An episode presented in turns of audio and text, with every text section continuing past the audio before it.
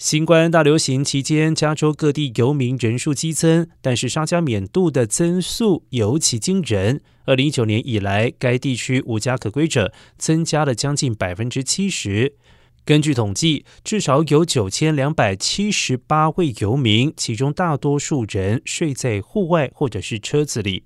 在河堤、学校附近，还有繁忙的道路旁边，都可以看到游民的营地。据了解，游民人数激增，主要是受到高住房成本影响。沙加缅度县内中位数房价已经超过了五十万美元，中位数月租金为两千七百七十四美金，比去年上涨超过百分之五。沙加缅度游民联盟主席桑切斯表示，市中心一些单间公寓的月租金为两千美元，面对高昂租金，数以千计的人选择睡在户外。